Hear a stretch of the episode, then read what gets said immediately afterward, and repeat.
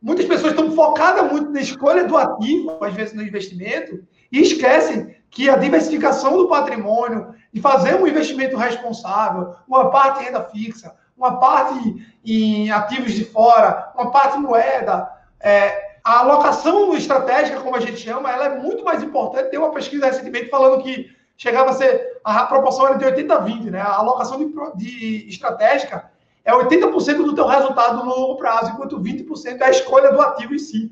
E o pessoal passa muito tempo querendo escolher a próxima Magazine Luiza, né? É bem isso, é bem isso, dos quatro pilares que a gente falava de gerar renda, isso é muito importante, ter essa percepção. Eu escrevi até recentemente né, um artigo na coluna que falava sobre isso. As pessoas querem fazer supletivo no mundo dos investimentos, na minha visão. Né?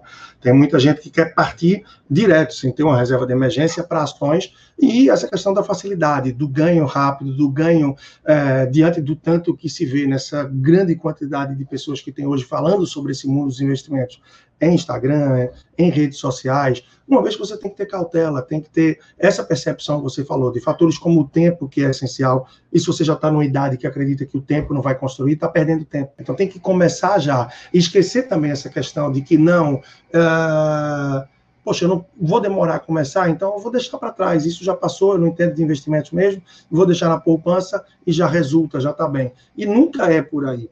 Porque se você passa a entender um pouco mais de investimentos, se você passa a buscar informação, é você usar esse fator tempo, dependendo do já passou, do já perdeu ou não, mas a seu favor.